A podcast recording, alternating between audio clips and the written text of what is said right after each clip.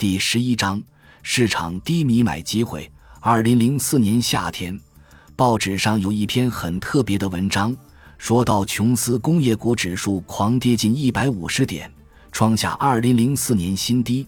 原因是鉴于一份令人失望的就业市场报告和持续走高的油价，投资者都在卖出股票，而次日则是近乎抛售股票。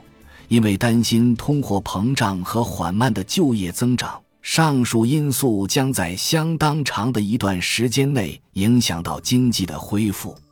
这样的情节反复出现，把上一个段落里的数字拿掉，它就会成为过去的七十年里无数篇文章共用的一个模板。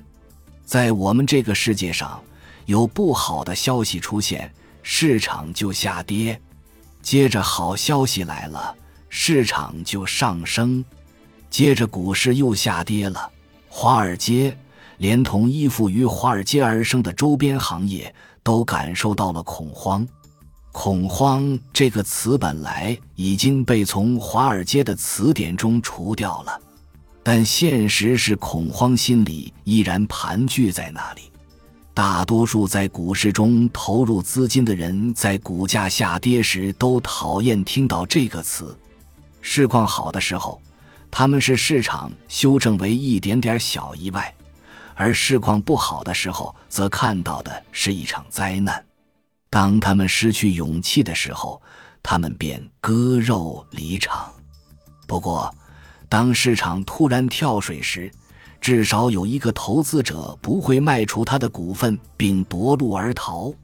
沃伦·巴菲特再一次与华尔街占主导地位的投资理念形成鲜明的对照。大多数人都是在完全错误的时间里，即当股价下跌的时候卖出股票。股价直线下跌是巴菲特最爱的时刻，因为买入的机会出现了。他说。引申开来，有悟性的投资者应该学会对市场波动感到舒适。如果我们从未经历过剧烈的波动，如果我们没有那些让华尔街溃败的下跌，我们将永远不会看到巨大的机会出现。巴菲特的多数重大投资，要么是在大公司的股价直线跌落，当然，其他所有股票也不会幸免。的熊市期间做出的，要么是当大公司正在经历暂时但可以克服的困难，而他们的股价变得低迷之时做出的。华盛顿邮报、盖克保险和富国银行 （Wells Fargo） 股票都是巴菲特闪击市场萧条并投资未来的例子。一九七三年，股市一路下跌。将华盛顿邮报股票拉低至大约每股六美元，为以后的拆股调整出了空间。巴菲特突然出手了，狂掷一千零六十万美元投资该公司。三十多年后，当时六美元的股价换算到现在已经超过九百美元，是位列巴菲特自己的伯克希尔哈撒韦公司之后。纽约证券交易所第二贵的股票，当这家可靠的大公司的股价出现巨大折扣的时候，巴菲特终于有机会再次买入了它。这就是巴菲特的出色之处，他一直在寻找价值高于股价、被低估的股票，类似于用四十美分买入了一美元的纸币。寻找出于各种原因，但并非因公司的基本面或管理品质出现问题而折价出售的优质公司的股票。由于金融市场的虚妄，市场氛围经常被贪婪或恐慌所笼罩，所以优秀公司的股票有时出现股价下跌，呈现以白菜价格买入良好股票的巨大商机。换句话说。市场的非理性让好公司也受到了牵连，但这种事确实发生了，而这就是闪击的机会。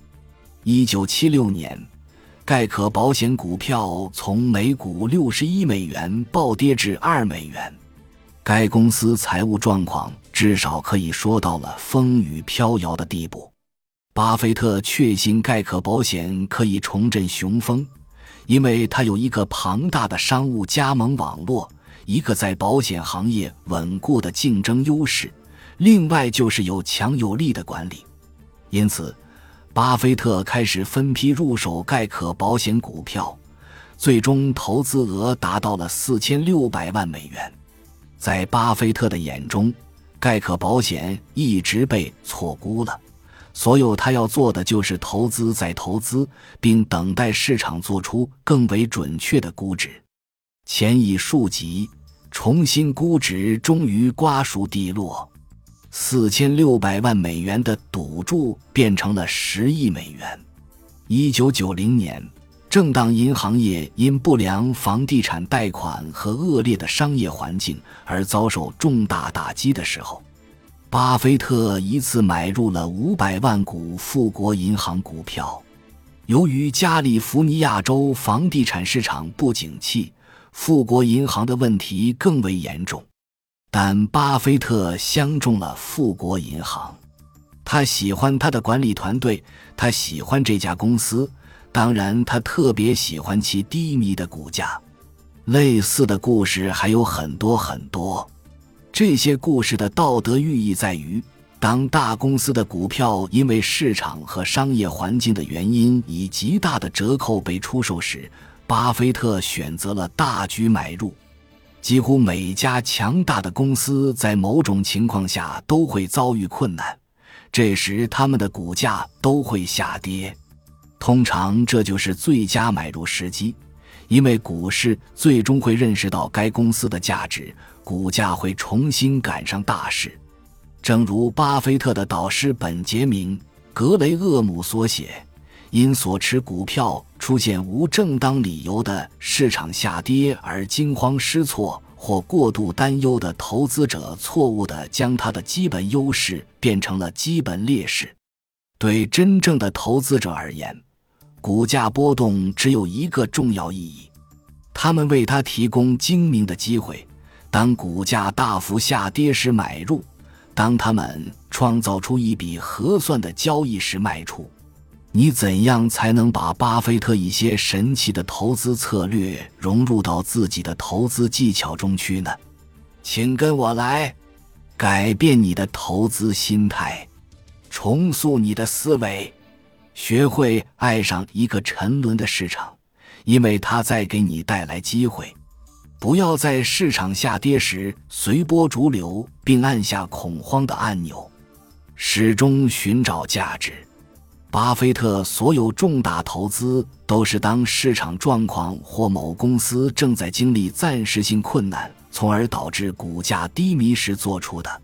关键在于分辨出该公司的暂时挫折与真正致命缺陷的区别。当巴菲特三变量汇聚之时，果断出手。当一家拥有持久的竞争优势、强有力的管理和低股价的大公司进入你的投资视野时，果断投资，即使你开始只是拥有有限的股份。巴菲特投资圣经。巴菲特说：“当市场下跌时，投资者不要沉沦，沉沦的只是非投资者。”所以，请向巴菲特学习，做一个理性投资者。